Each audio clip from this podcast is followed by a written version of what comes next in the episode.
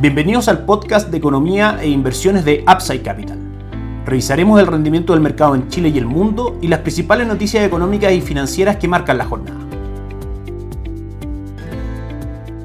Muy buenos días, ¿cómo están ustedes? Viernes 29 de diciembre de 2023. Soy Ramiro Galeano, fundador de Upside Capital. Les doy la bienvenida a esta última edición del año de mercados en Upside Capital y también la última edición de estos cuatro podcasts especiales que hicimos durante esta semana respecto al cierre anual de mercado 2023. Recordemos que el martes conversamos de renta fija local, el miércoles respecto a dólar, peso y cobre, ayer jueves renta variable local y hoy día vamos a conversar en extenso de Estados Unidos. Comenzamos, por supuesto, con el retorno de los tres principales índices durante el año. Dow Jones, el índice industrial, alcanza un retorno del 13.75 durante 2023, S&P 500 un retorno del 24.51% y Nasdaq, el índice tecnológico, es el de mayor rentabilidad durante 2023 de los tres principales índices, rentando un 44.22%. Hoy en la última jornada del año, una jornada prácticamente sin variaciones, cae levemente Dow Jones un 0.01%, S&P 500 un 0.05% y Nasdaq cae un poco más fuerte un 0.18%. Si nos vamos a S&P 500 y revisamos la tendencia, del año 2023, donde encontramos con que de fondo de S&P 500 mantiene una tendencia alcista que comienza en octubre del año 2022 y se mantiene activa más allá de algunas rupturas falsas hasta el día de hoy. Esa tendencia mantiene un retorno desde, como decíamos, octubre de 2022 a la fecha aproximadamente del 38%. Si nos vamos al año 2023 como tal, las cotizaciones comienzan cerca de 3.800 puntos, toman una tendencia alcista hasta 4.000 600 puntos aproximadamente hasta principios de agosto, luego una corrección a mínimos en 4100 hasta mediados de octubre y luego eso ya un upside bastante marcado hasta los actuales 4786 puntos correspondientes, como decíamos, a un alza de prácticamente el 18%. Si nos vamos a los componentes del índice, podemos ver que las acciones tecnológicas fueron en general las más ganadoras durante el año. Microsoft mostró un retorno del 57%, Apple del 48%, en semiconductores Nvidia un excelente retorno del 241%, junto con otras empresas del sector como por ejemplo Intel, retornos del 90.37% y Qualcomm con un retorno del 31.9%. En cuanto a software y aplicaciones, destaca Salesforce con retorno durante el año del 99.25%, Google también en cuanto a servicios de comunicación 58.93% y Meta Platforms, la matriz de Facebook, con retornos del 196% durante el año. Destacan también Amazon con retorno del 82.79% y Tesla con un retorno del 105.21%. El sector financiero también tuvo un muy buen año con JP Morgan rentando un 27.16%, Wells Fargo un 20%, Mastercard un 23% y Visa un 26% aproximadamente. Un muy buen año para, como decíamos, las tecnológicas y los índices bursátiles de Estados Unidos en general. Revisamos también renta fija, analizando el retorno del el bono del Tesoro a 10 años de Estados Unidos, que termina el año cotizando en el 3.84% en cuanto a tasa, sin cambios relevantes dado que el año comenzó en el 3.88%. Recordemos acá que la relación es inversa. Ante caídas en la tasa de política monetaria vemos un mayor valor en el precio de los bonos, de manera que cuando hablamos de que la tasa cae es una buena noticia para los inversionistas, pues los bonos tienden a tener un mayor valor de mercado. Ahora, si analizamos el movimiento de la tasa del bono a 10 años durante el año nos encontramos con lo siguiente, una fuerza alcista desde, como decíamos, los 3.88%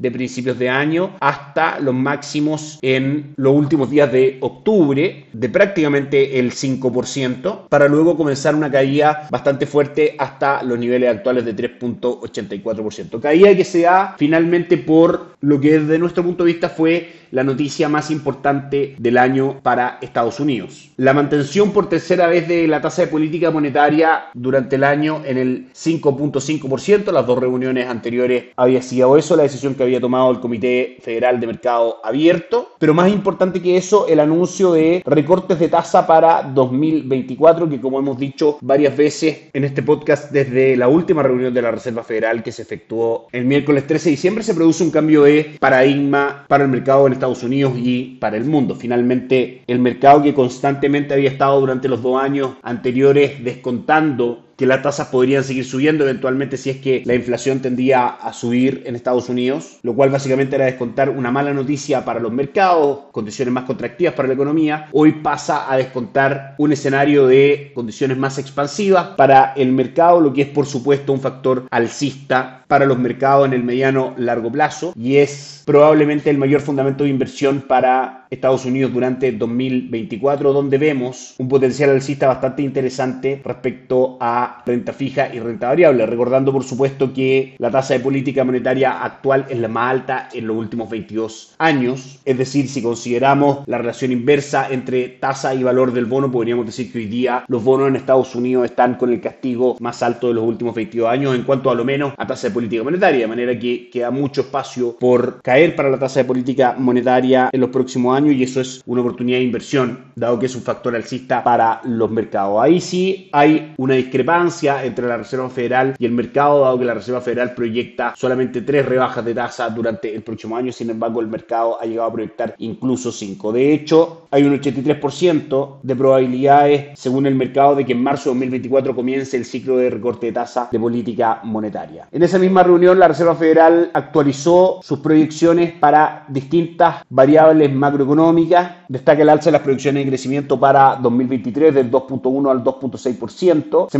bastante estables las proyecciones de tasa de desempleo respecto a todo esto al informe de proyecciones del mes de septiembre, pero donde sí tenemos una caída notoria es en las expectativas del el índice PCE, el índice de precios de consumo personal, donde para 2023 se proyectó una caída del 3.3 al 2.8% y donde también hay cambios muy relevantes es finalmente las tasas proyectadas para 2023, 2024 y 2025. Si antes la Reserva Federal proyectaba tasas del 5.6, 5.1 y 3.9%, ahora proyecta el 5.4, 4.6% para 2024 desde el 5.1 anterior y 3.6% para 2025. Es decir, trayectoria bajista para la tasa de política monetaria, factor alcista para los mercados en Estados Unidos. Esto ha sido posible básicamente a que en primera instancia la inflación ha ido cediendo en Estados Unidos de manera bastante notoria. Si nos vamos al indicador que comentábamos hace un minuto, índice PCE, precios de consumo personal en Estados Unidos, y el crecimiento de esta cifra en julio del 2022 era del 6.8%, en julio del 2023 fue del 3%, la última revisión en diciembre de este año fue del 2.6%. La inflación que marcó máximos, el IPC nos referimos que marcó máximo también en julio de 2022 en el 9.1%, en julio del 2023 marcó un 3%, y actualmente se encuentra en el 3.1%. Otro factor importante que teníamos que ver en las cifras de Estados Unidos era finalmente un menor dinamismo en su economía, dado que ese menor dinamismo podía representar un menor consumo y por ende menor presión alcista en los precios. Y lo hemos visto en algunos indicadores. Por ejemplo, la creación de empleo no agrícola total marcó máximo durante el año en febrero en 504 mil plazas nuevas creadas de empleo. Sin embargo, esa medición ha ido cayendo sostenidamente, marcando respecto a la última revisión correspondiente a los datos del mes de noviembre en 199 mil puestos no agrícolas de trabajo creados. Lo mismo en el empleo no agrícola privado, medido por la agencia ADP. Si teníamos en enero una creación de 776 mil puestos de trabajo. Esta creación ha disminuido, revisión respecto al mes de noviembre, de 103 mil. Y por último, las encuestas de ofertas de empleo cayendo sostenidamente desde 11 millones en mayo de 2022 hasta los actuales 8.7 millones en diciembre de 2023. Básicamente para que sea un buen año 2024 para la renta fija y la renta variable en Estados Unidos, es esencial que se mantenga, uno, la inflación controlada para que las tasas en Estados Unidos puedan comenzar a caer. Eso también depende de que el crecimiento en Estados Unidos aún siga controlado, el dinamismo del mercado laboral sea relativamente acotado para que no haya presión en los precios y finalmente, como decíamos, pueda caer la inflación y caer la tasa de política monetaria. En ese escenario, si se mantienen esos fundamentales, podemos proyectar a S&P 500 para el próximo año logrando superar máximos históricos alrededor de 4.800, lo cual incluso podría realizarlo hoy, superar en primera instancia los 5.000 puntos, que es una resistencia o techo psicológico bastante fuerte y con algunos instrumentos de proyección como por ejemplo la expansión de Fibonacci podemos ver que los próximos objetivos de S&P 500 podrían estar en primera instancia en 5.230 puntos. Por último, instrumentos de inversión para acceder a ese mercado. En Upside Capital tenemos por supuesto distintas opciones para entregar a quienes decían invertir a través de nuestra recomendación de inversión. En primera instancia a través de Itaú AGF, plataforma local, fondos mutuos locales. Partimos desde Money Market corto plazo, dólares a través del fondo Catch Dólar con retorno durante el año del 4.82%. Pasamos a renta fija internacional con dos fondos recomendados. El primero, renta dinámica global, fondo de renta fija extranjera en pesos con cobertura de tipo de cambio que mantuvo durante el año un retorno del 11.4%. Por otro lado, fondo Itaú Income en dólares, fondo espejo de PIMCO Income, renta fija en Estados Unidos con retorno del 7.65%. Y para la parte ya de renta variable extranjera, dos fondos Top USA desde Itaú AGF, fondo local con retorno durante el año del 26.78% y Global Brands, fondo espejo de Morgan Stanley Global Brands con retorno del 19.38% durante el año. También en Itaú a través de la correo bolsa de Itaú tenemos la opción de acceder directamente a la plataforma Perching para estrategias de inversión para nuestros clientes directamente en el extranjero, por supuesto, en dólares. Y por parte de Principal AGF, fondos mutuos locales, principalmente de renta variable, tanto de Estados Unidos como Europa, con retornos del 25.76% y 18.7%. Y también, por supuesto, plataforma Allfans, con las carteras de crecimiento de capital en distintos perfiles, desde muy conservador hasta muy arriesgado, y también carteras de conservación de capital a 6, 18 y 36 meses.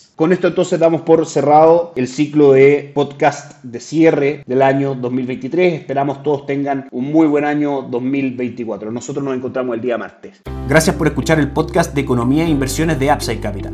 Te invitamos a visitar nuestro sitio web www.upsidecap.cl y contactarnos para brindarte una asesoría objetiva, sin sesgo y con una mirada global para tus inversiones.